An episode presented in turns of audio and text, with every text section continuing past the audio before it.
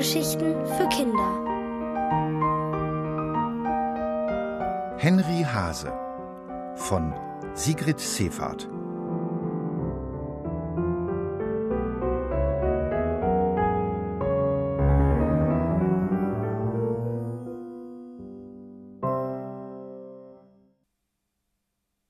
Ein Bär kommt dazu.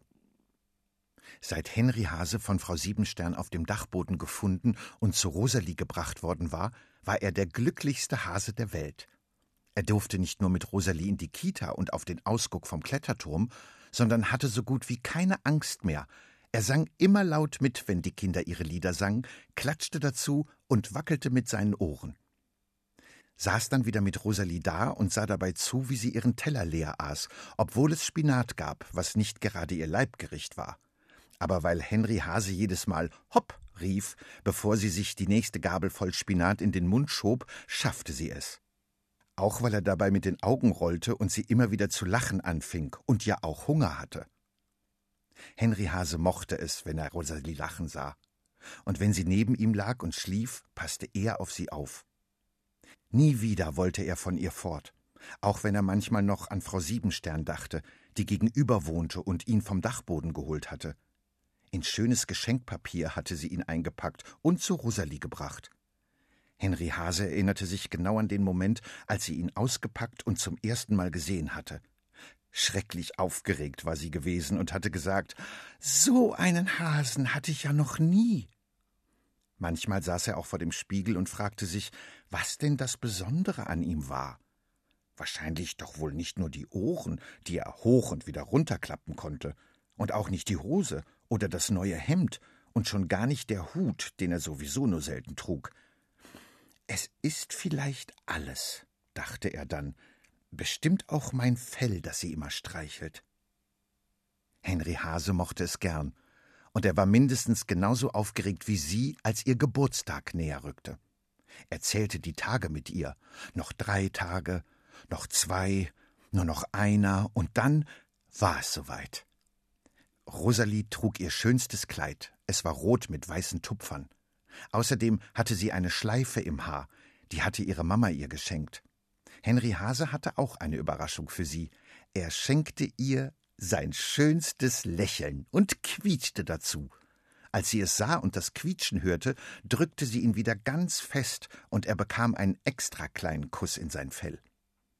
Henry Hase seufzte und sah Rosalies Papa zu, der den Teig für den Kuchen anrührte. Rosalie ließ Henry Hase sogar davon probieren, und noch bevor es zum ersten Mal an der Tür klingelte, saß er auf dem Sofa, weil er von dem vielen Teigschlecken Bauchschmerzen bekam. Es war eben alles aufregend und schön, und er musste sich nur mal kurz ausruhen. Dann kam der Besuch. Onkel und Tanten, Cousinen und Vettern und Großtanten, die kleine und große Pakete mitbrachten. Sie wünschten Rosalie Glück. Immer wieder hörte Henry Hase sie lachen oder laut rufen, weil sie gerade wieder einen Zauberkasten ausgepackt hatte oder einen Kran, der schwere Gewichte hochheben konnte, ein Spiel, einen Hut, eine Kette aus echten Juwelen, eine Uhr, die rückwärts laufen konnte, ein Huhn, ein Zauberbuch und einen leuchtenden Globus.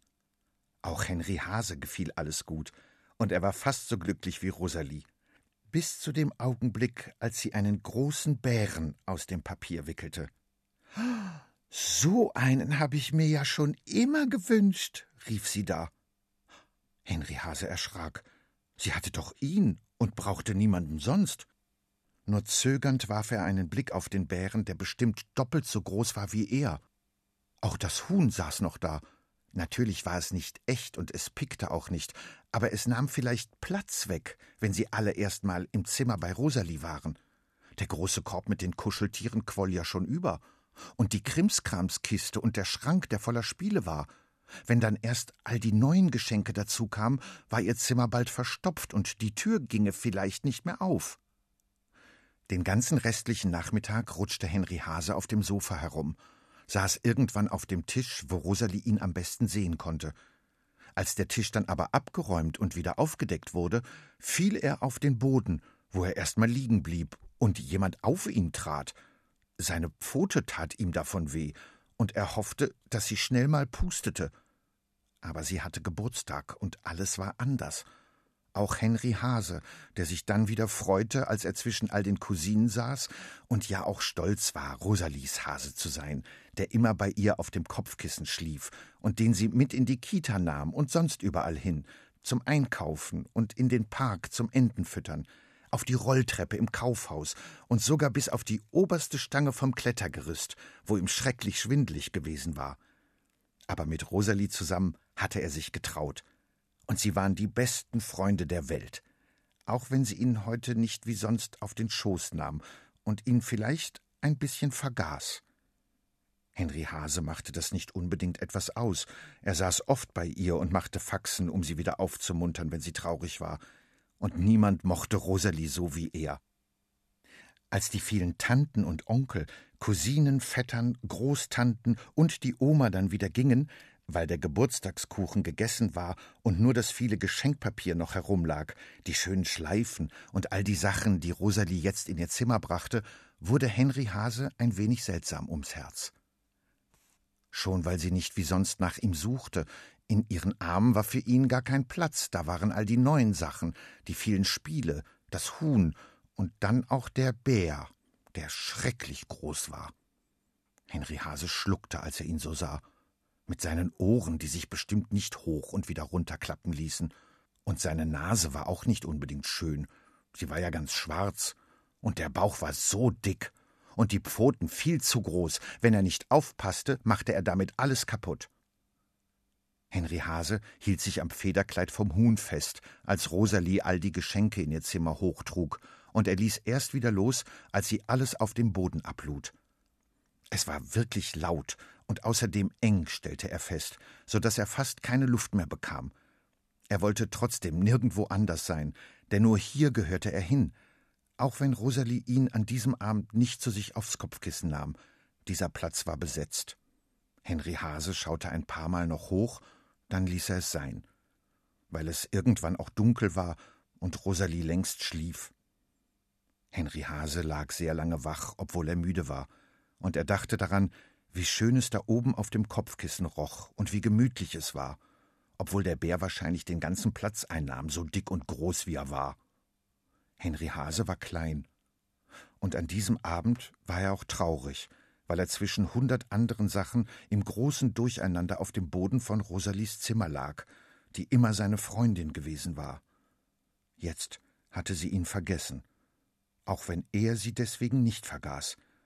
Er lauschte auf ihren Atem und schlief irgendwann unruhig ein.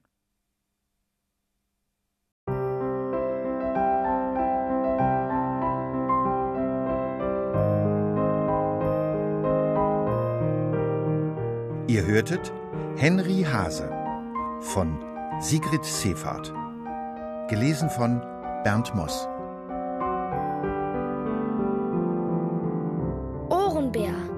Hörgeschichten für Kinder. In Radio und Podcast.